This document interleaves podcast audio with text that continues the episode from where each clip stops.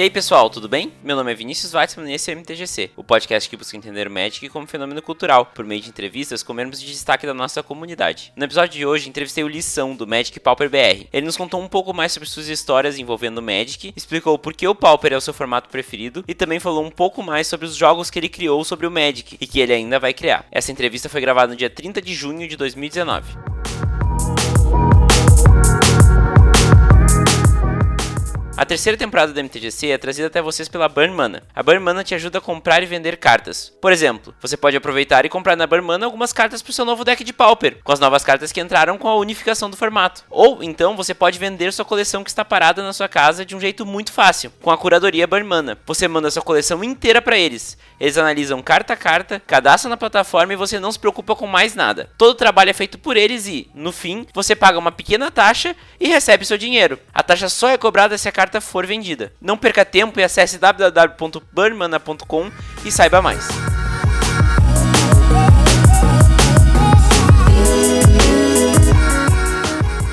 Agora você pode receber notificações toda vez que um novo MTGC sai. É só ir em www.twitter.com/mtgcpodcast e assinar as notificações. Esse Twitter só será usado para anunciar novos episódios do MTGC. Discussões continuarão no meu Twitter pessoal. Gosta do MTGC e quer ajudar o projeto a se manter vivo? Agora você tem uma ótima opção para fazer isso. Você pode doar valores a partir de um real no padrinho do MTGC. É só acessar www.padrim.com.br/mtgc e doar o valor que você achar que o MTGC merece. Ainda por cima, damos retribuições exclusivas para quem apoia o projeto. Inclusive, os padrinhos da categoria Aprendiz de Urza para cima têm seus nomes citados no MTGC. Diego Leão Diniz, muito obrigado pelo seu apoio ao MTGC. Para te ajudar a mostrar o MTGC para mais pessoas, os episódios são disponibilizados também no Spotify. Então terminaram as desculpas para não ouvir o podcast. Agora, fiquem com a entrevista.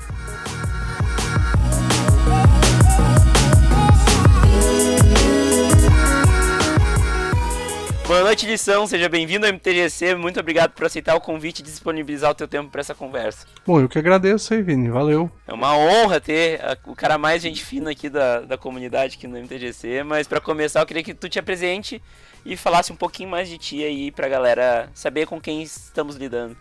Bom, estamos lidando com o mau caráter de primeira, né? Não, capaz. Meu nome é Lucas, também conhecido como Lição. Uh, eu jogo Match desde 94 e há uns, mais uns 4 anos decidi tornar-me um produtor de conteúdo, né? Desde uma, de um chamamento que o André, do, do, do Motivo, tinha feito, né? Tinha feito um vídeo, já tinha mais uns prospectos de um formato de canal que eu queria desenvolver. E entre esse meio tempo, de tanto tempo de produção, eu já desenvolvi dois jogos baseados em Magic. Na verdade, se lembrar, se pensar no, no Momir Físico, seriam três. E a gente desenvolve conteúdo bem tranquilo, assim, bem family friend. E principalmente bem pobre, que essa é a proposta do canal. Sim. Então vamos só para alinhar, então, começar com as perguntas clássicas, onde tu se criou, de onde tu fala agora qual a tua ocupação e como o médico entrou na tua vida? Bom, eu sou natural de Santiago, no Rio Grande do Sul, mas por incrível que pareça, já fui confundido pensando que era Santiago do Chile.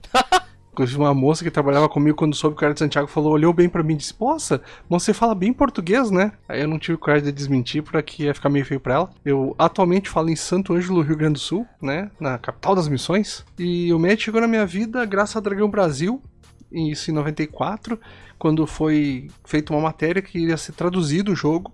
E aí o pirralhinho de 13 para 14 anos, lá de Santiago, interior do interior do nada, decidiu que ia comprar cartas, ele e o irmão dele, meu irmão Diogo, que também não, que já não joga mais há muito tempo. E a gente começou a jogar a partir daí e não parou mais. E infelizmente eu moro muito longe de uma loja, e sempre morei muito longe de uma loja, então nunca tive muito acesso a isso. Por isso que eu levo o médico com uma forma ainda muito forfã, muito, muito sim, descompromissado, assim, que essa é a minha visão do Magic. É mais gathering do que game mesmo. Sim, sim. E só faltou ocupação, lição. Ah, eu sou servidor público federal, trabalho no Instituto Federal Farroupilha, eu sou técnico em TI. Então tá, vamos adiante. Então, como foi a primeira experiência que o Magic trouxe na tua vida? Nossa, eu acho que foi reunir amigos, né? Uh, porque o mesmo grupo que começou a jogar Magic comigo eram as pessoas que jogavam RPG na época. Eu jogava diversos Dungeons and Dragons e aquele grupo se fortaleceu ainda mais, aí agregamos outras pessoas. Então, a primeira experiência que a gente pode dizer mesmo, assim, como jogador, é, é achar pessoas afins, assim. E foi isso que o médico me trouxe. O médico me trouxe amigos que hoje eu tenho, que estão a centenas de quilômetros da minha vida, né, fisicamente, mas a gente tem um contato direto, como se não fosse essa história não se passado há quase 20 anos atrás, sabe? É uma coisa maravilhosa. É, é, aquela coisa do Magic is about the gathering, né? Não, não... Exatamente. Principal, principal coisa boa que o Magic nos traz, eu acho que é, são, são as amizades, né? Sem dúvida. Bom, Lição, como tu se define como jogador de Magic? Tu já falou um pouco, mas vamos aprofundar um pouco mais essa tua casualidade quando tu joga. Ah, na verdade, eu sou um deck builder frustrado, tá? Eu, eu, eu adoraria desenvolver decks que quebrassem o formato, mas eu não tenho capacidade para isso. Mas eu continuo tentando. Isso é um problema, porque a gente acaba criando coisas. Meu canal tem a proposta de empobrecer o Magic, né? Fazer a barreira de entrada de jogadores ser o mais próximo possível de zero. Então a gente acaba criando, com aqueles books maravilhosos, propostas de decks totalmente fora da curva, assim. E é exatamente essa prospecto que eu tenho como jogador. Eu, eu, eu gostaria de sempre ter aquela visão daquele jogador iniciante que começou ontem a jogar, que se maravilha com aqueles Vixedrix maravilhosos, sabe? Com aquelas criaturas horrorosas que ninguém quer. É exatamente eu quero me manter assim, é exatamente isso que eu procuro. E é a proposta que eu acabo gerando no meu canal. Então é trazer novos jogadores com, sem levar em consideração a barreira econômica que o jogo impede, que gera, na verdade, que o jogo gera, né? É, eu sempre costumo falar que o Magic é caro para quem quer, né? Lógico que quando tu te aprofunda, tu acaba gastando dinheiro e, e todo mundo tá ouvindo aqui agora tá falando, ah, Vini, para com isso, você, tu mesmo gastou um monte. Sim, já gastei muito com Magic, mas eu poderia não ter gastado tanto, né? Eu tenho 16 Commanders hoje, mas porque eu quis, eu podia ter me mantido com um deckzinho casual, né? Eu, eu costumo falar esse tipo de coisa, assim, tipo... Na verdade, tu tem 16 Commanders mais um meu, né? Já vamos chegar nisso aí, já vamos chegar nisso aí. Mas enfim, o que o Magic mudou na tua vida, né? Em, em todos os aspectos que a gente tem para falar. Eu acho que uma das coisas que o Magic me trouxe foi a sensação de comunidade. Que, que como eu falei, eu sempre morei muito longe de loja, então eu tinha um ciclo muito restrito de jogadores e amigos que jogavam. Mas no momento, por exemplo, que o canal entrou, vamos entrar então na parte de produtor de conteúdo, e comecei a ter acesso a pessoas jogadores, experiências que são muito grandiosas, assim, muito legais. Por exemplo, eh, eu empatei uma partida de Momir dentro de um, de, um, de um GP em 2017. Tipo, coisa que fisicamente é quase impossível acontecer. Eu consegui, sabe? Empatar um jogo de Momir físico, que é um formato que nem existe. Então são experiências que, mano, o Magic traz que não tem, não tem resposta. Uhum. É, e, inclusive até falando de uma experiência que tu já teve, que é o RPG, tu acha que dá para comparar assim as experiências que eles trazem ou, por exemplo, a minha leitura é que o Magic ele te faz conhecer mais gente nova e o RPG te faz uh, melhorar os relacionamentos que tu já tem, né? Como é que é essa tua ideia com essa comparação? É que o RPG ele já foi uma comunidade mais mais diversificada, né? Já teve Uh, não é bem diversificado, como é que eu vou dizer assim? Os veículos de comunicação tinham mais acesso, geravam mais informações sobre, sobre RPG. Nós tínhamos revistas especializadas, nós tínhamos blogs especializados, sites especializados, que com o tempo foram meio que morrendo, assim, não sei quanto, a quanto vão. Também vem a questão do próprio jogador que parou de correr atrás, né? E o Magic, na verdade, é uma constância, porque um RPG, por exemplo, eu vou falar de mim, jogava Advanced Dungeons and Dragons em 93, 94. Então, pô, eu sei que fiz atualizações, mas eu continuo com os meus mesmos livros, eu não corri atrás de do D&D terceira, quarta, acho que tá na quinta, sexta edição, sei lá, é porque por desinteresse, né? Então, na verdade, a comunidade de Magic e a comunidade de jogadores de RPG, elas são próximas porque baseiam-se em jogos de fantasia tá? Não necessariamente fantasia medieval, porque RPG existe de todos os gêneros, né? Até o Toon tá aí pra provar, né? Um RPG de desenho animado muito bacana. Mas então são, são pessoas que, que acabam encontrando num, num grupo, né? Pessoas afins, que é exatamente o que eu sempre acho. O Magic, na verdade, é um grande, um grande aporte de encontrar pessoas parecidas, porque a gente vê, não é, não é por maldade que eu falo isso, mas existe um estereótipo muito claro de jogador de Magic, assim. São pessoas que é, é mais ou menos como o Marcos Walter trata, né? Dos tipos de jogadores. Tu acaba encaixando as pessoas todas ali. O público de Magic é exatamente aquele, é o competitivo, é o é o que leva na galhofa, tipo eu. Então são, são vários nichos que tu vai cultuando assim tribos entre os jogadores assim. E por isso que existe canal de vários formatos, de várias abordagens, pessoas que só trabalham com lore, tem pessoas que trabalham com gathering, tem pessoas que trabalham com competitivo, tem pessoas que trabalham com casual, tem pessoas que trabalham com a parte de, de informação, de notícia e cara, tem de tudo, sabe? O Magic ele é muito grande, mais até do que RPG, porque RPG é mais ou menos um, um, local onde tu vai reunir as pessoas, vão executar aquela ação de jogo, onde uma pessoa mestre, todos vivenciam aquela experiência, e a vida continua, se houver continuação da aventura, ou se encerra e começa um novo ciclo. Que é diferente, né? São jogos diferentes, uhum. experiências diferentes. Mas eu digo que o público é muito próximo. A maioria das pessoas que eu conheci fisicamente, né, pessoalmente, assim, na minha adolescência, eram os dois, era jogador de Magic e jogador de RPG. Quando eu não tava jogando RPG, tava dando uma folguinha da vida, tava jogando Magic, era isso aí. que vida, hein? não, era bom, cara. Pô, saudade da adolescência. Bom, edição, vamos voltar a falar de uma coisa mais pro futuro do que o passado que a gente tava falando até agora. Uh, e assim, cada dia que passa, nós vemos a, a Wizards levando novas e novas ações que dão rumos novos pro Magic, né? Em geral, rumos de cultura pop, né? Trazendo o Magic mais um mainstream. Qual a tua opinião sobre esse futuro próximo que a gente está vislumbrando agora? Eu acho que, na verdade, a, a gente nunca teve tantas coisas acontecendo ao mesmo tempo em relação ao Magic, né? É, plataformas digitais surgindo, se consolidando, atualizações de plataformas antigas como o Magic Online está passando por um pouco de remodelação, a forma de cultuar e não é cultuar, na verdade, disseminar a lore que já foi em livro, já foi em revista, agora está em blog, tá em... então isso tudo gera uma comoção, até que uh, outras pessoas que a gente nem tem acesso, nem sabia que jogavam jogam e agora se esclarece e falam que jogam.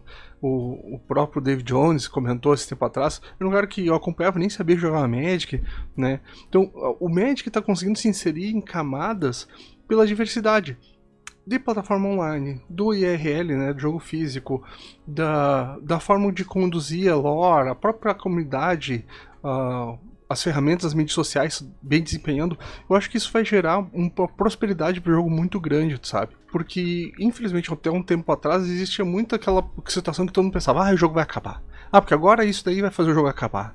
Ah, porque o preço vai, vai acabar. Mano, isso se repetiu por, sei lá, eu, eu, eu como jogador, como jogo desde 94, eu já ouvi essa história umas 6, 7 vezes. Acho que o Elba, se eu não me engano, fez até um vídeo das vezes que o Magic quase acabou, que ia acabar. E top não acaba. 10. Exatamente, um top 10 pra ver como tem assunto. E, então, realmente, cara, eu acho que nunca o Magic teve tão próspero e tanta oportunidade de crescer e atingir mais pessoas. A gente só vai pra frente, graças a Deus, não vejo perspectiva de eterno, que é bom. Exatamente, queremos jogar mais e mais Magic, né? Sim. Bom, Lição, então a pergunta uh, que define um pouco mais sobre o MTGC, que é qual é o papel cultural mais importante do Magic para ti? Eu acho que um pouco eu já respondi. Na verdade, é o grande fator de reunir pessoas dentro de um de um perfil. Por exemplo, existem aquelas pessoas que vivenciam o Magic muito mais por lore do que como game. Tá? Algumas pessoas que vivem o jogo muito mais pelo gathering do que pelo game. Tem pessoas que vivem por querer tornar isso uma profissão. São várias pessoas que se encontram, né? Acabam descobrindo não só um jogo, não é simplesmente um jogo de carta, não é simplesmente um jogo de estratégia. Existe todo um contexto social que se gera. Eu acho que essa, essa questão cultural de poder pegar pessoas de perfis diferentes e agregar. Eu, eu sou um, um caso à parte. Eu crio jogos periféricos ao sistema do jogo. Tipo, eu, eu, eu crio coisas, eu, que é meio muito estranho, até uma comunidade que eu não encontro muito eu crio jogos em cima do jogo. Então, eu, então são questões que, se não fosse o médico, não sei se existiria, sabe? São perfis de pessoas que vão se agregando dentro desse jogo e gerando uma comunidade maravilhosa. Então a questão cultural é exatamente essa: tu vai proporcionando pessoas encontrar seus pares por interesse. Isso vai gerando uma, uma cultura, uma, uma, uma. Como é que eu vou dizer assim? Uma característica particular de cada um, assim, vai gerando nichos dentro do jogo de pessoas afins. E isso engrandece o jogo. Tá aí a comunidade LGBT que faz um trabalho maravilhoso, que pro prospera cada dia mais. Tem a Liga das Garotas Mágicas, umas gurias, ah, gente finíssima, que faz um trabalho maravilhoso de divulgação do Magic. Então são grupos que vão se associando ao jogo dentro do seu perfil e, e aumentando a diversidade. Não só diversidade quanto diversidade de gênero ou de opção sexual, não importa. Eu digo assim, gênero de pessoas, de grupos, de massa, de pensamentos afins que se for para pensar, isso é um. Cara, nós estamos falando de um jogo de cartas. Só que olha a grandiosidade do negócio, da forma com que ela reúne certas pessoas. Isso é muito legal. É, a questão é que o Magic é um jogo agregador, né? Ele tende a agregar pessoas, né? Até por, por, esse, por essa característica que tu, tu falou aí, que eu achei bem legal o viés que tu deu de, de que o jogo ele realmente tem abordagens diferentes e cada um faz do Magic o que, é, o que preferir, né? Uhum.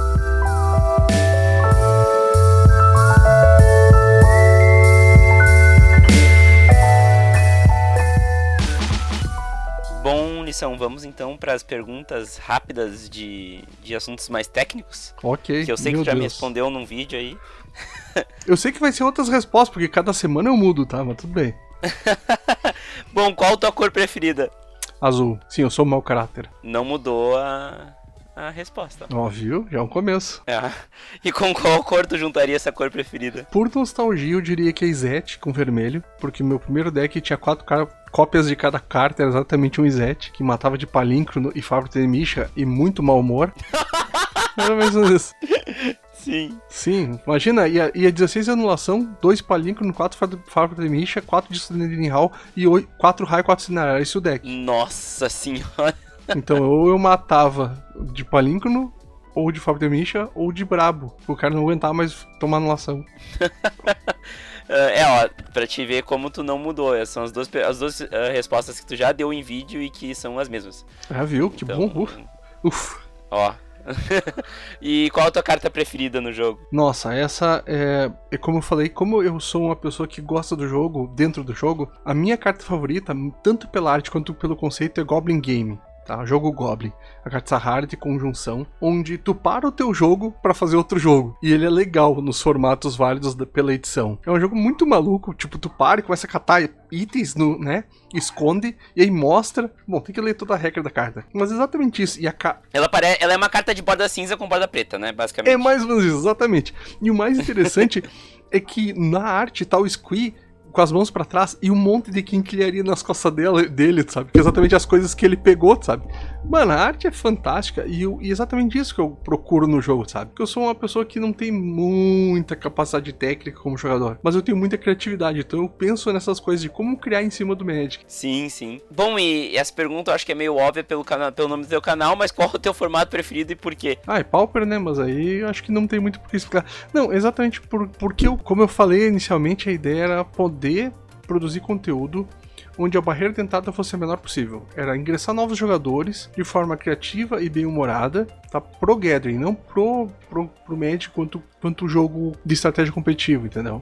E eu acho que o Pauper desenvolve bem essa, esse papel. Porque tu consegue jogar com os books do teu amigo. Tu simplesmente abre a caixa, acha um monte de carta comum, bacaninha, que tem um mínimo de sinergia e cria alguma coisa em cima. E é exatamente isso que eu proponho dentro do meu canal, e é por isso que eu gosto tanto do Pauper. Bom, e falando de Pauper também, estamos no num momento importante do Pauper, né? Essa semana foi semana de que foi revelado que o Pauper vai virou unificado, né? Vai ficar unificado. É. Então, até queria aproveitar o embalo para perguntar quais são tuas expectativas pro formato agora. Então, meu Deus, cara, quando caiu a, essa, essa notícia no meu colo, assim, foi até o Jason Region que me tweetou e, e me marcou lá. Eu tava totalmente a esmo em casa.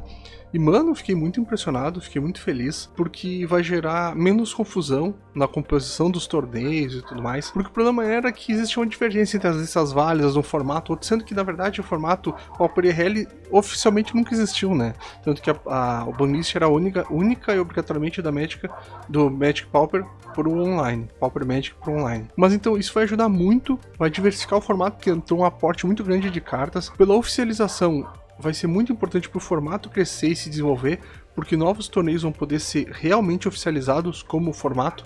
Esse, na verdade, eu acho que é o que menos, menos vai impactar, porque praticamente eu não imagino que vai vir um GP Pauper. Eu acredito que seria meio exagero.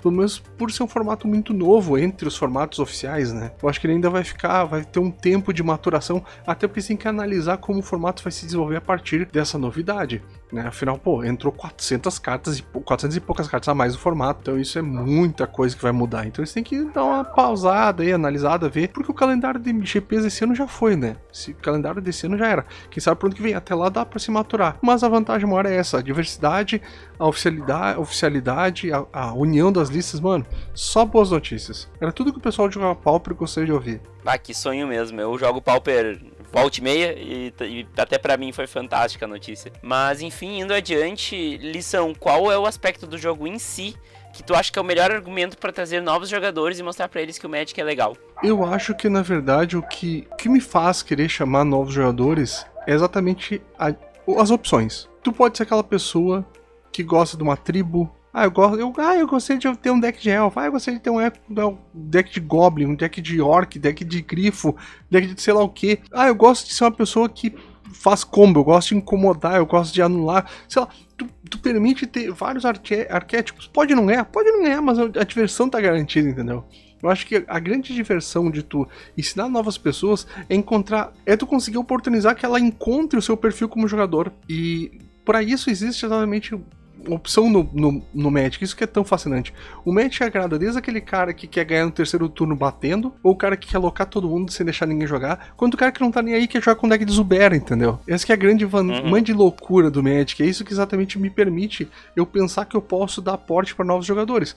Ao momento que a gente conversar, eu explicar o jogo, como funciona de forma lúdica, e a gente, eu explicar os formatos, arquétipos e dar uma, um, uma, um apanhado geral, eu consigo auxiliar ele a desenvolver o que ele realmente quer dentro das ideias, inovações e propostas dele. Ah, eu gosto, achei legal. E, e aí tu começa a interagir e chamar mais. E essa é a grande vantagem que eu vejo no Pauper, porque, mano, jogar Pauper não, praticamente não custa nada. Eu, ah, o pessoal vai dizer que eu sou louco, que isso não existe.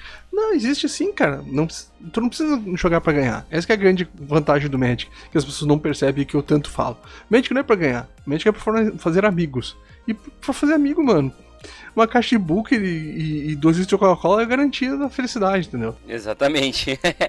Bom, lição, então, eu nem vou perguntar se tu joga Commander, já joguei Commander contigo. Sim, joga. Uh, inclusive, né? Onde é que. Né? Enfim, voltamos depois. Sim. Mas qual é o teu Commander preferido e por quê? Eu tenho dois Commanders físicos, que é a Tatiova, que alguém sabe como é que ela tá. e eu também tenho um deck de Commander que iniciou como o Brion, né? Um temático de gigantes, que inclusive eu fiz ele no Magic Online, é um deck que eu adoro. E agora eu tô com o deck de Uriel, que particularmente é o meu Commander hoje favorito, né? Aquele bem, bem chato que tem só um bicho na mesa e é, o que eu preciso é isso. Mas pá, tem tanto bicho legal pra ser Commander, sabe? Cada vez que eu olho as lendas, eu descubro lendas novas, mais interessantes. Tem uma lenda, que inclusive graças ao Chinchila, ó Chinchila, abração pra ti, que a gente deu muita risada, que é, que é o casal de Teros. É, ele é Boros, que é o, o cara da mochilinha, como diz o Chinchila. Ah, sim! Essa história é o seguinte, é, essa história é o seguinte, eu tenho um, um, um, um, sistema de financiamento coletivo lá e eu fiz, faço todo mês um sorteio e tal. E nesse sorteio eu ia sortear um pré, quase, quase um deck para considerar, mais ou menos umas 30, 40 cartas para fazer o deck dela, dessa carta que Anaxi. Eu não lembro o nome da carta. Anaxi Saimid. Isso. Só que o que eu fiz? Eu peguei, apaguei a carta, deixei só a silhueta dos dois em preto e botei a carta do quem é esse Pokémon pros meus padrinhos. E aí o Chinchilo olhou, mas quem é esse cara de mochila? Que no caso era a esposa dele na silhueta. aí ficou o cara da mochila mochilinha. É o Commander da mochilinha. E é muito legal, cara. Eu acho que tem bastante coisas interessantes para fazer com ele. Legal. É, esse, eu acho que essa é a magia do Commander, até para quem é groselha, que nem nós, né? É que tu tem uma abertura de tu criar coisas novas cada vez maior, né? Não à toa eu criei 16 Commanders, né? E, Sim. eu meio que dei uma doideada assim e comecei a criar Commander torto e direito. Inclusive tô considerando desmontar alguns. Desmontar uns 16 para fazer 20. não, não. Desmontar os 16 pra ter, voltar a ter uns 10. Usar os sleeves é outra coisa, né? Mas é. enfim. Uh, lição, essa é a melhor parte dessa, desse, dessa sessão da entrevista, que é qual foi o momento in-game mais engraçado, divertido ou marcante que tu te recorda? Puxa, tem vários. Todos associados a misplays, tá? geralmente da minha parte. Eu já relatei, né, contigo inclusive, de uma situação de uma partida que eu ganhei com esse deck Zet, mas acho que não vale a pena eu contar, vou contar outra. No próprio. Isso já foi gravado, inclusive, na live, tá? Eu já destruí meu próprio terreno com LD de misclick, né? Eu errei lá o negócio e destruí meu próprio terreno em vez de destruir o oponente. Deu uma de manente, então? Isso, já deu um raio, não deu um raio em mim mesmo. Mas, não, e o pior é que graças a isso eu não consegui mais jogar. Eu perdi o jogo naquela jogada. não veio mais os próximos lanes e eu perdi. O cara, mano, o cara no chat rolava de rir, porque não, óbvio que ele percebeu que, né, não foi por querer meu ato. Mas tem muito, tem muito. Nossa, tanto que nas minhas lives a gente tem um contador de misplay, que aí, né, a cada momento vai aumentando. Chegou lá um valor absurdo, assim. E fora que assim, ó, tem, tem decks que a gente cria, e esse, e esse é um, um fato bem interessante, que tu não quer ganhar. Mas se tu ganhar aquilo vai ser tão legal que tu vai comemorar por meses. Que aquele deck tu sabe que não é para ganhar. Mas quando ele ganha é tão bom que aí veio a ideia do deck de combo doido, que é um deck característico aqui do canal, do meu canal, que o pessoal sempre pede pra jogar nas lives. É um deck que, assim, ó, pra ganhar é muito difícil. É aqueles combo infinito que nunca para e fica falando altas loucuras. Mas quando ele funciona, é uma risada geral, porque ninguém imagina que alguém consegue perder para aquilo, sabe? E o pessoal perde ainda. É um deck baseado em Golem emaranhado, golem emaranhado não, golem amassado, que vai virando e desvirando. Inclusive, abraço pro MP do Hacktuscast, que falou que tinha um amigo que tinha um golem amassado, amassado. Flavor Win. É, ele pegou, amassou a carta pra poder dizer um golem amassado, amassado. muito bom, muito bom.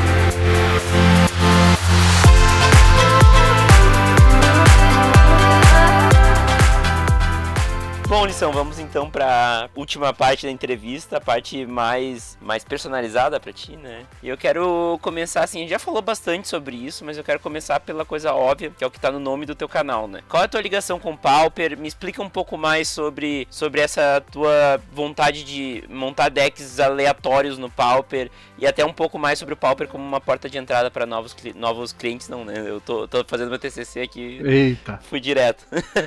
mas o Pauper como uma porta de entrada para novos jogadores daí. O Pauper para mim, na verdade, ele é um formato bastante democrático. Porque tirando remoções globais e Planeswalkers, praticamente tem quase tudo que tu precisa ter dentro do formato. Tem encantamentos, artefatos, belezinha. Além disso, tu tem uma gama muito grande de cartas muito grande de opções e possibilidades de se combinar, porque, mano, é uma diversidade absurda de cartas. Pra ter ideia, só numa brincadeira dessa entrou 400 cartas a mais, praticamente um T2 a mais do dia pra noite no formato, sabe? E aí, falando agora sobre por que, que eu acho que ativa tanto e para mim é tão cativante? Porque eu gostaria de, eu, Lucas Campelo, falando, mesmo já tendo 20 e tantos anos de Magic, gostaria muito de conseguir manter aquele olhar do jogador iniciante. Que olha aquela carta e se maravilha. Nossa, 2 mana, 2, 2 voar. Mano, voa, tem 2, 2, 2 mana. Meu Deus, que maravilha, um baita bicho. Que se for para pensar, na verdade não é. Mas ele é, na verdade. Ele é porque ele é simples, funciona e não custa. E, e dinheiramente falando, é zero reais, entendeu? Então a grande loucura que eu penso no Pauper é tu poder utilizar essas cartas que não estão vivas no formato, que não são ruins, são cartas aceitáveis, mas que vai permitir com que novos jogadores gostem do jogo e queiram entrar. Então eu penso, quando eu vou criar algum deck, por isso que o formato dos meus vídeos é Pauper para pobres, é tentar criar algo que não existe com cartas que não são usadas. E, mano, a, game, a diversidade de cartas do Pauper permite tu fazer isso. Atualmente tá todo mundo falando sobre essa mudança das cartas, que, bom, tá entrando carta nova e tal. E tá todo mundo virando nas cartas que são normais que vão jogar no formato. Deserto, Red Elemental Blast, Blue Elemental Blast e tudo mais. Só que eles querem cartas que estão lá no meio perdidas. Tipo, é uma carta encantamento azul, é velho, sai em quinta e sexta edição, quarta. Uma na azul, dá mais 3 mais 3 pra criatura alvo. Toda manutenção, aquela criatura ganha menos 1 menos 1. Se o encantamento sair, o marcador fica. Mano, isso é muito bom. Ah, eu lembro disso. Eu lembro disso, é pode crer. Força ah. mutagênica. Não, mutagênica growth é outra coisa. Uma coisa assim. É. Porque assim, ó, mano, isso no Infect joga eu tenho um deck chamado o Be Unblockable, que todos os meus bichos são imbloqueáveis. Então são cartas que, mano, isso daí vai jogar pra caramba, sabe? Porque pensa no Infect da vida. Mana um bicho, um mana de encantamento, tu vai bater 4, no outro turno 3, no outro turno 2, no outro turno 1 e o bicho vai morrer. Se o cara matar no primeiro ataque, é como se tivesse perdido um crescimento desenfreado. Se ele não matar, tu fez no primeiro turno um crescimento, no segundo uma mais 2 mais 2 pro bicho, no outro turno um mais 1 mais 1 e no outro turno ele volta ao seu que ele era, por um mana azul. Isso é muito bom, cara. Ah, mas é encantamento, se morrer, mano, não tem problema. Eu, eu, pensa no lado bom da carta. É isso que eu penso, assim. Então, exatamente, são cartas que vão passando despercebidas nas, nos books das pessoas. Sim, sim. Há muito tempo atrás eu tinha um formato chamado. Um, uma playlist do canal chamado Descobrindo Pauper, onde eu catava várias cartas que não tinham, não existiam no formato e que poderiam ser pensadas em possibilidades, que hoje eles vêm em jogo. O Fade Away, que é um encantamento muito antigo, eu falei: olha, essa carta é bacana, um, uma mágica para que cada criatura ganhe um, um custo de um mana para poder ficar vivo na manutenção do jogador, sabe? Contra um deck de Goblin, que ali é um arraso. Pega um deck de elfo, o cara vai ter que virar todos os manos só pra deixar os próprios elfos vivos, entendeu? E aí, claro, começou a entrar mesmo no sideboard de certos Mono Blues Controls. Claro, não fui eu que falei. Não fui eu que alertei. Mas são cartas que passam despercebidas que existem e jogam, poderiam muito bem jogados, sabe? E isso que é a grande vantagem que eu, que eu trago pros jogadores novos. Mano, tu não precisa comprar mil reais em cartas. Pode muito bem pegar um cara que joga na tua cidade, que vai se desfazer disso daí feliz da vida, achar coisas que jogam, se divertir aquilo exaustivamente e se tu realmente quiser, depois tu sair investindo para melhorar um deck ou construir um outro melhor. Então a porta de entrada do Pauper do meu canal é exatamente proporcionar para jogadores que não jogam ou que não estão nem aí pelo, pelo fator competitivo que sou eu, exatamente esse olhar infantil e doce do novo jogador, sabe? Onde tu olha a carta Uhum. e que ninguém quer aquela carta, mas eu gosto, eu acho legal aquela carta, acho maravilha. Eu acho que ela dá pra fazer um deck com ela. E eu- o exemplo que eu sempre trago é exatamente aquele grifo 2 mana 2 2, não que saiu o Buy a Box, que esse deve estar uma fortuna. Nem sei se tá tanto fortuna, no Magic Online tá, mas no Magic físico não deve estar. Mas há muito tempo atrás existia esse bicho. 2 mana 2 2 VAR. Só. Mano, o bicho é muito bom, cara, entendeu? Sim. Bom, ah, outra coisa que até eu acho legal a gente ter pego esse teu insight sobre o, o Pauper como um formato de entrada, né? Porque eu não vejo o Commander como um formato de entrada, mas eu vejo muitas das características que tu deu no Pauper pro Commander, né? Que essa coisa eu também tentei. Eu, eu deixei de ver o Magic como eu via quando eu era eh, quando eu comecei. E eu tentei voltar a aquilo, né? Agora nos últimos anos foi o movimento que eu fiz. E o Commander foi essencial pra isso, justamente porque eu não precisava me preocupar se a carta era eficiente ou não, se a carta era muito boa ou não. Se- é, Aquelas cartas que brilhavam meu olho quando eu era menor, eu podia meter no meu deck, sabe? Sim, sim. Eu conseguia fazer um, um deck razoável, eu não tava me preocupando em ganhar, tava me preocupando em me divertir. E, e essa característica eu encontro muito no Commander, inclusive é por isso que o Commander é meu formato, né? Ah, inclusive eu só tenho decks de Commander ou Pauper, né? Então justamente por causa dessa, dessa facilidade. Mas de fato é muito bom. O meu nível de descompromisso com o competitivo é tal que eu viajei 21 horas e meia de ida, 20 horas, não, 23 horas e meia de ida e 21 horas e meia de volta pra São Paulo e não joguei nenhum evento sancionado no GP desse ano. Mas foi divertido, né? Mano, foi, olha, se não o melhor, porque o melhor é o primeiro quando tu conhece todo mundo e é tudo novidade, Uhum, mas foi um GP maravilhoso, muito, muito bom, sabe? sim. Porque, cara, não é esse, meu. Eu não sou esse perfil de jogador. Não é que não vá. Mas, mano, não. Eu tô pela experiência de conversar e conviver com as pessoas e jogar e se divertir, dar risada, sabe? Uhum. Eu, eu tenho. Um, não sei se eu tenho algum trauma de infância lá, eu não gosto de competição. Eu não gosto de competição, nunca gostei. E aí, Eu também não gosto. Magic é isso, cara. Pra mim é diversão. Aham. Tu vê que eu tô. Eu joguei até no último, no último Magic Fest, né? Eu joguei alguns, alguns torneios, poucos, mas joguei. Mas ah, tô comprando passagem hoje pro, pro Magic Fest da, ah, de novembro. E o plano é não jogar nenhum. Sim, se, eu, se, se der tempo, eu vou pegar o ônibus amanhã pra chegar em novembro. Inclusive, Lição, eu quero abordar um pouco mais isso. Não é sobre Magic, mas tem o Magic como background, né? Que é inclusive o que eu tento buscar aqui no, no nosso no MTGC, que é entender como o Magic afeta a nossa vida, né? E tu foi pra, pra Magic Fest de bus, né, cara? Eu, Sim. eu vou de, de avião agora. Fui em abril também. E eu queria, queria te- conversar contigo um pouco sobre o que a gente se aprende numa viagem dessas de 23 horas e meia, né? Que tu chegou e foi direto pro evento. Como é que é tu chegar no evento? Como é que é ah, ah, o aprendizado de uma viagem longa dessas? Como é que é a preparação pra te chegar de uma viagem tão longa direto no evento tão exaustivo que é um GP, né? Então, na verdade, todas as vezes que eu fiz essa brageragem, como se diz aqui no Rio Grande do Sul, ou vocês, pessoas que não usam o vocabulário gauchês, essa loucura, né? Geralmente eu, eu preparo muito ah, a questão da antecipação. Por exemplo, nesse GP anterior ao GP, eu estava desenvolvendo um sistema para poder jogar no GP, que é o Chaos Commander Planar, que é um aplicativo da, da, para Android. Então eu intensifiquei absurdo. Eu acho que nos últimos três dias antes do GP, eu devo ter dormido no máximo, somando desses três dias, umas sete horas. Então era exatamente a oportunidade de chegar no ônibus e acordar em São Paulo. Além de que tu cria toda uma expectativa, é bem gostoso, sabe? Tu acorda, tu lê as tuas mensagens no WhatsApp, dá uma olhada, conversa, trata algum assunto ou outro, fica sabendo que o churrasco não pegou fogo e tarará, e volta a dormir e tal, descansa, para no outro lugar, vê lá que conseguiu tacar fogo mas não- mas depois de uma hora e meia, porque o álcool era ruim, e tarará, e deu tudo certo, cara. E o pós-viagem é a coisa mais gostosa do mundo. Porque tu passa.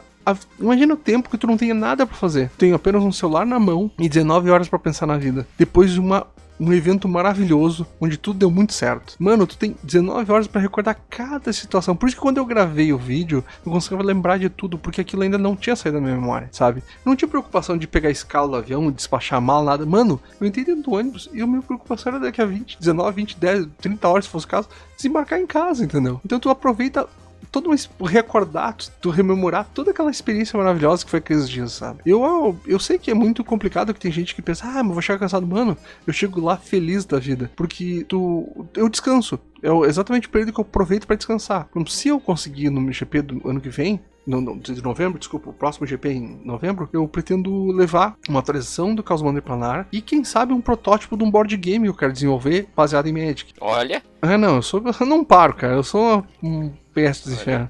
Porque eu já desenvolvi. Se quiser ajuda, é. se quiser ajuda pra desenvolver board game, eu tô, tô começando a reativar meus dotes de game designer aqui. Então, eu comecei uma pós-graduação em desenvolvimento de jogos exatamente por causa disso. Aham. E aí eu tô estudando bastante. Muito massa. Então, uh, eu tenho esse costume, né? No, no primeiro GP eu tinha apresentado uh, o Magic Horde, né? A Horda. Aí no segundo a gente fez o Momir físico. Nesse, eu tive a oportunidade de fazer o Causelander Planar. Nesse meio tempo, eu já estou tentando desenvolver um novo board game baseado em Magic. Então, são várias ferramentas que eu vou desenvolvendo por vontade própria, sem financiamento, sem custo, sem nada, por boa vontade, que são ações periféricas do jogo, assim, são bem bacanas, cara, vale muito a pena. É, inclusive eu queria explorar um pouco mais disso, que é uma, uma característica de comunidade, né? Eles são. Tem um jogo, e a gente cria em cima desse jogo, né? Enfim, criamos podcast, criamos vídeo no YouTube, mas também uh, tu é um cara que cria muito vídeo, muito jogo em cima do jogo, né? Como é que é esse processo de criação? Como é que é esse processo criativo? Como é que funciona o teu processo de game design com com base em um universo já existente. É bom, o primeiro, o primeiro, primeiro produto, vamos dizer assim, que eu acabei desenvolvendo, na verdade não fui eu que criei. Eu nunca dou os créditos para mim porque não fui eu que criei. Já existia a regra de se for jogar contra a Horda, que é um formato que tu idealiza que tu tá com teu deck de Commander, ou várias pessoas com deck de Commander, jogando contra uma infestação de zumbi. Então tem todo um conjunto de regras, que um baralho que joga sozinho, tu vai ter que matar esse zumbi ou morrer no processo como um jogo de combate normal, né? Aí tem um conjunto de regras. Isso já era idealizado, não fui eu que inventei. Eu simplesmente desenvolvi uma ferramenta web que automatiza. Ele é o baralho que joga sozinho. Uhum. Tu pode jogar, sentar com teu deck e jogar contra o computador, que é uma, uma, página na internet que joga sozinho, porque as regras são mensuráveis, são, como é que eu vou dizer, são bem estruturadas ao ponto que tu possa automatizar automatizar esse processo. Aí, o Momir Físico, que foi a segunda, segunda proposta, foi exatamente a questão de, ó, oh, mano, eu quero jogar Momir, né? Como é que a gente pode fazer isso? eu gosto de Momir, já gostava desde que eu comecei a ler sobre o negócio no site da Wizard, depois que eu, quando eu descobri que tinha um token para jogar no Magic Online. Disse, mano, não tem como não fazer isso. Vamos fazer. Vamos pegar, gerar, pegar X cartas de cada custo e aleatório. Jogo, escolhe vírus mana e pega a carta do topo, joga, dá, faz o efeito que tem que fazer, desencadeia o que tem que desencadear, bate, bate, morre, fica vivo. E quando ela morre, vai pro fundo daquela pilha. E aí eu fiz um tapetinho com os custos de 1 a 13, se eu não me engano. Pô, tá guardado, faz muito tempo que eu não vejo ele. E aí tu conseguia organizar as cartas, todas do custo 1, todos do custo 2, todos do custo 3, 4, 5, 6, pra tu poder jogar sem dar bagunça, porque de acordo com o custo que tu vira, tu vai gerar uma, uma token de uma criatura, né? Aleatória. E aí cada um pode montar o seu deck de Momir como quiser, entendeu? E foi uma proposta, inclusive, saiu no headline da, do evento. Tava eu e o, e o, e o Henrique da Black Lotus fazendo isso, né? Cada um tinha feito seu deck e tal. E aí foi passado sobre, na headline sobre o negócio. Aí o Causamander Planar foi, foi porque eu sempre quis jogar Planet Chase, eu nunca tive. E aí eu comecei a idealizar certos conceitos que o Planet Chase não se, não, não se afinizam como ambiente de jogo. Tem que imaginar que cada vez que tu tá tentando mexer as funcionalidades do plano, de alguma forma ele tem que reagir a isso. E aí veio com aquela questão de, de exaurir o plano e gerar um, um, um, revés, né? E aí foi, foi feito toda uma idealização em cima. E a partir disso eu comecei a construir a ferramenta como programação, tá lá no, no Google Play lá. Eu fiz um aplicativo inteiro, e aí eu faço sempre os vídeos explicando como utilizar essas ferramentas. A próxima proposta é fazer um board game onde cada jogador vai ser um lacaio de um mago que tem que pegar um objeto mágico que tem na torre. E aí vai certas situações, já baseado das cores, para poder entrar lá e catar e um vai poder atrapalhar o outro, vai ser bem colaborativo modo de falar assim. Então eu acho que vai dar tudo certo. Então tá, eu acho fantástico esse esse teu ímpeto de criação em cima da criação, né? Então acho muito legal só para deixar registrado aí. Sim, a gente tenta, né? Lisson, tu é um cara que a gente sabe publicamente que tu, tu tem família, que tu tem um filho, que tu tem uh, esposa, né? Uh, como é que é a relação do Magic com a tua família? Uh, tu acha que ela que o Magic, ele sendo um assunto principal da tua vida, ele ele toma muito tempo da tua vida ou então a tua família aceita, curte? Como é que é essa relação? Bem, na verdade, o Magic já, já fez parte mais da minha vida, tá? Eu há muito tempo tenho deixado o Magic em segundo, às vezes terceiro plano, tanto que por isso eu não consigo manter a regularidade da publicação. Por motivos pessoais, já até abandonei o canal por um período e voltei e tal. Mas assim, o, a relação da minha família é muito próspera. Né? Minha esposa me respeita quanto individualidade, ela me permite jogar com os meus amigos de vez em quando, porque eu, eu mesmo não tenho muitos amigos para jogar e também não tenho ímpeto de jogar sempre. O meu filho teve uma iniciação do jogo, não, não teve todo aquele interesse maravilhoso, mas ele acha bacaninha, às vezes ele me pede pra gente dar uma olhada e jogar. Uh, então eu tenho bastante, bastante tranquilidade em relação ao convívio familiar. Só que realmente, assim, uh, eu não, não uso o Magic como, como eu vou dizer assim, eu não jogo tanto Magic assim quanto as pessoas falam isso. O André às vezes comenta nos vídeos, né? As pessoas acham que eu vivo disso. Não, isso é hobby. Tanto que eu não, praticamente não ganho dinheiro com Magic. Eu vivo como é uma válvula de escape. Produção de conteúdo para mim é uma válvula de escape, por isso que eu produzo com bom humor e tranquilidade, sem estresse, sem correria, sem pressão. Se não deu hoje, vai amanhã. E assim vai, e a vida que segue. Então tá, é, é, é uma relação bem saudável, né, Alisson? Deu pra notar.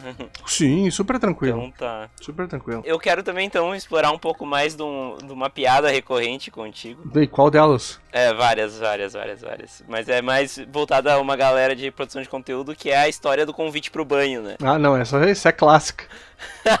a gente falou por cima no nosso podcast de, sobre o Magic Fest desse ano, que acabou entrando assuntos de outros Magic Fests, né?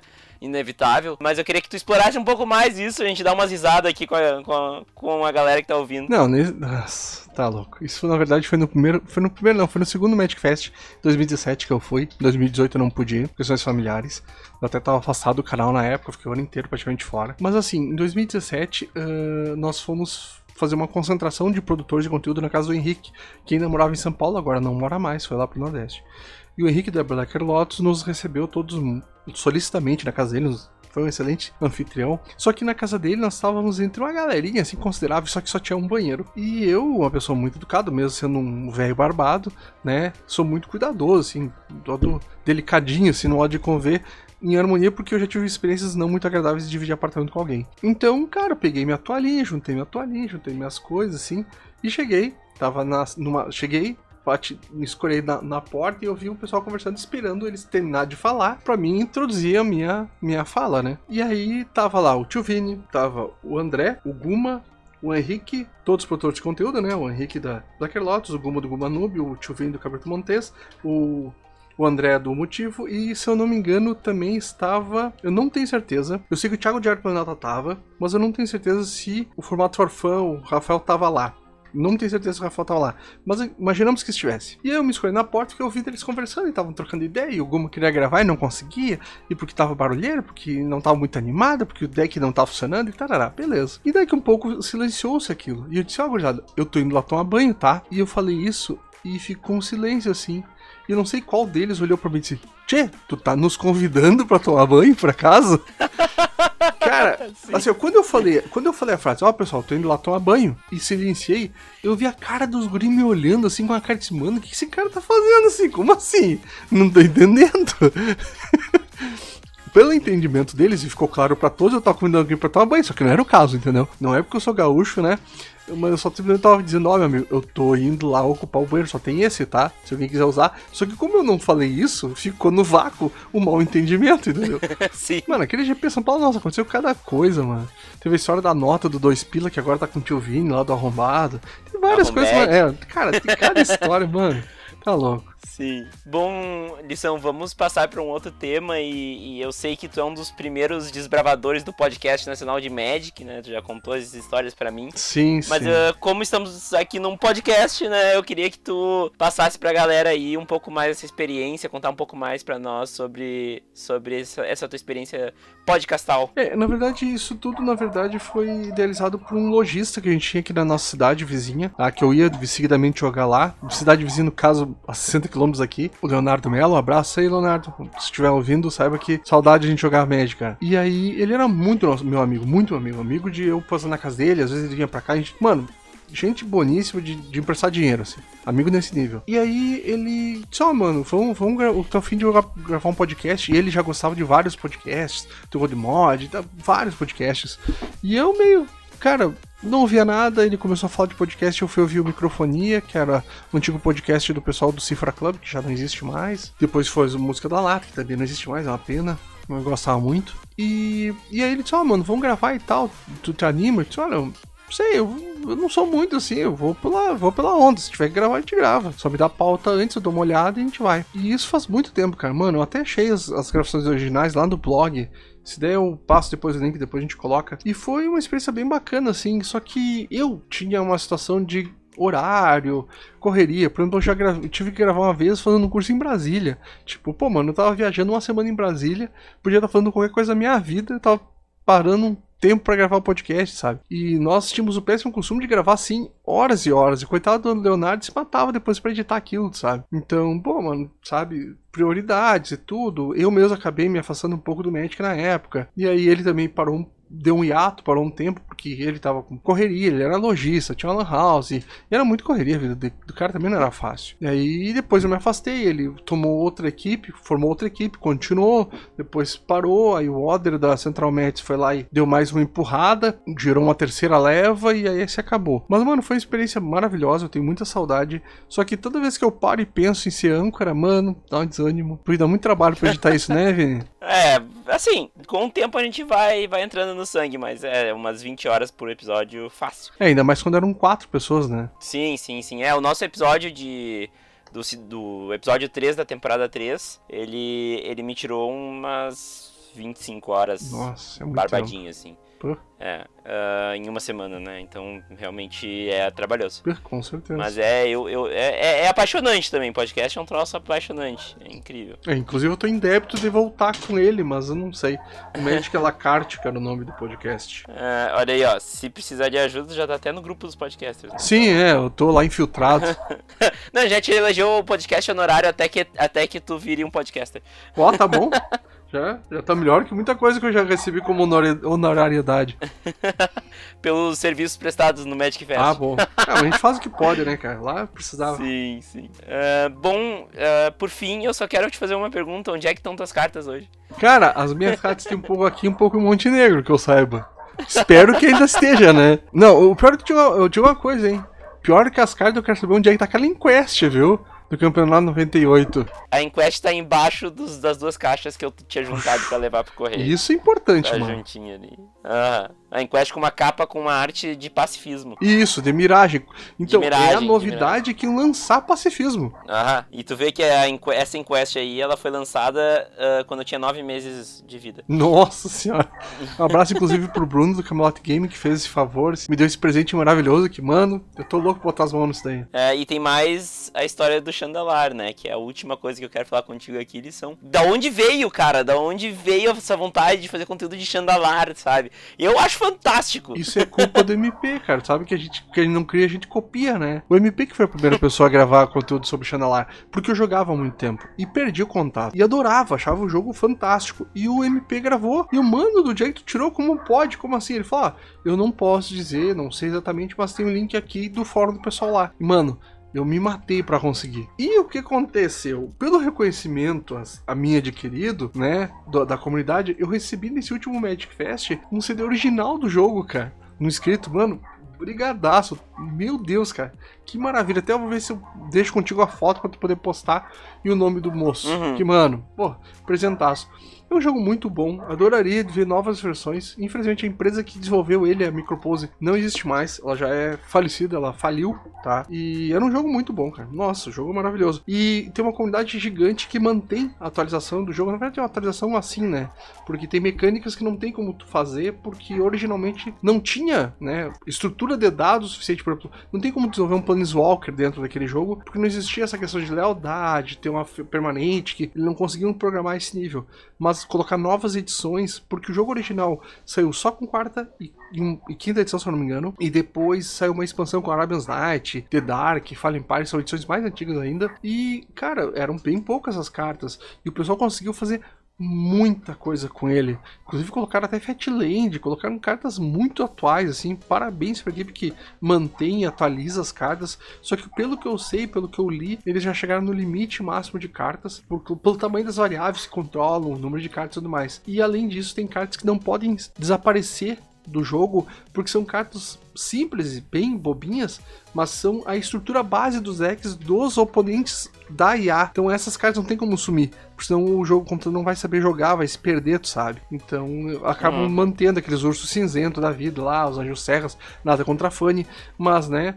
Então eles têm que manter aquela estrutura original, porque eles não tem como modificar, porque isso fere a programação original, que eles não tem muito como mexer, né? Sim, sim. Mas é, é que o conceito do jogo, né? De, não, o conceito é maravilhoso, cara. Você é uma pessoa que tu, tu tá vinculado a uma cor e tu tem que vencer os magos de todas as cores, né? Pra enfrentar o Super Planeswalker que é dominar Chandalar.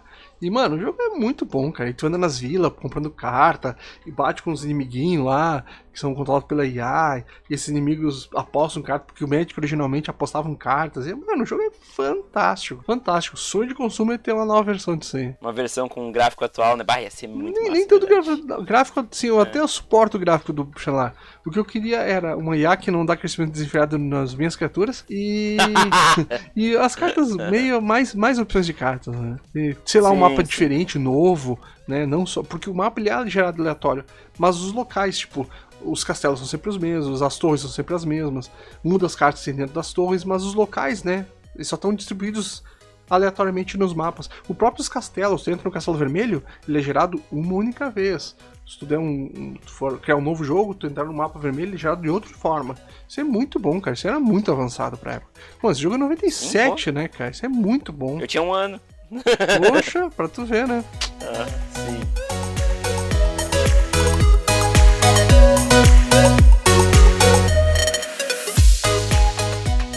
Mas enfim, lição. Tudo que é bom chega ao fim e cá estamos no fim do nosso episódio. Foi fantástico. Eu adoro ouvir tuas histórias. Sério, é muito massa. Tu é um baita do storyteller. É, não, eu, eu me contive, eu me contive muito para não contar a história do morte do velório lá, que eu errei. Graças médico, eu causei um constrangimento, errei o morto do velório lá e causei uma briga no velório, mas. Uh, eu não quis contar porque ela ia demorar muito. Ia passar do episódio da Meg e a minha missão não é essa. É, o episódio da Meg é marcante. Eu, eu editando no avião foi uma das coisas mais marcantes da minha vida. Mas enfim, uh, queria te deixar aí com a palavra para dar um recado final pra galera. Também deixar aí o teu um espaço para te deixar o teu canal, onde as pessoas podem encontrar teus aplicativos também, uh, teu cartaz, catarse, tudo que tu tem aí para mostrar pra, pra galera aí. Bom, pessoal, então obrigado aí, Vini, tá? Obrigado a todo mundo que tá nos ouvindo. Espero que todos tenham aprendido alguma coisa ou curtido bastante essa conversa e bate-papo legal. Tá, eu sou produtor de conteúdo, tenho vídeos no YouTube, tenho um canal no YouTube que sai vídeos segundas e sextas e faço lives nas quartas e domingos. E a gente tem um, um projeto de financiamento coletivo que na verdade é uma proposta mais ou menos uma rifa, né, online, onde a pessoa contribui e ganha tickets para concorrer mensalmente a prêmios, né? Então eu não ganho tanto dinheiro quanto eu faço todo mundo ter chance de ganhar coisas. Uh, sobre os aplicativos, eu tenho o Caos Wonder Planar, que é um Planet Chase, né, um pouco diversificado, com planos criados pelas pessoas que contribuíram no meu Catarse, né? Elas escolheram os planos, inclusive tá o nome delas lá. Uh, eu tenho o Magic Horde, que é um aplicativo que faz um jogo que simula a horda de Magic, eu tenho vídeos no canal explicando ele.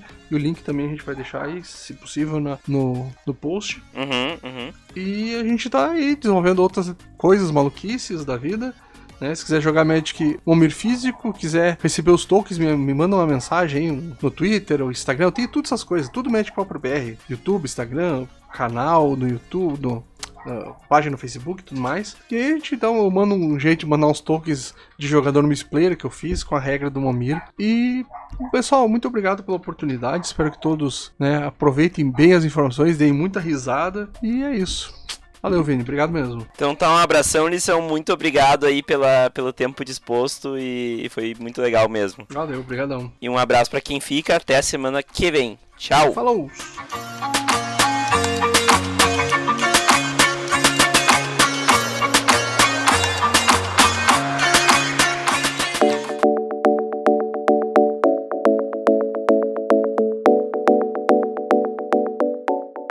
Gostou desse episódio? De onde veio esse tem muito mais. Quer ouvir todos? É só acessar o Spotify e procurar por MTGC. Você também pode procurar pelo MTGC no seu agregador de podcasts preferido. Se quiser colaborar com o projeto, o MTGC também está no Padrim.